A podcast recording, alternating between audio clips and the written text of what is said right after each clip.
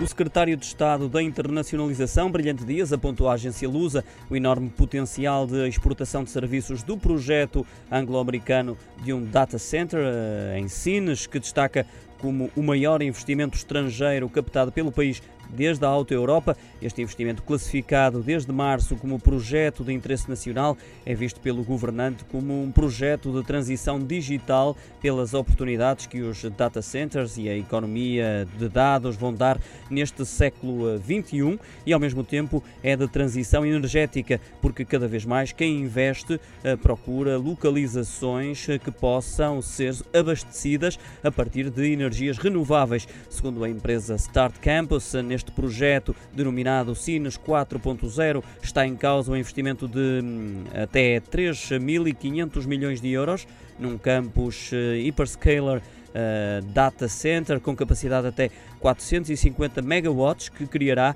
até 1.200 postos de trabalho diretos, altamente qualificados e pode vir a gerar 8 mil novos empregos indiretos até 2025. O investimento é apresentado hoje numa cerimónia na qual participam o Primeiro-Ministro António Costa, os Ministros eh, de Estado, da Economia e da Transição Digital Pedro Cisa Vieira e das Infraestruturas e Habitação Pedro Nuno Santos, ainda o Secretário de Estado Adjunto e das Comunicações Hugo Santos Mendes.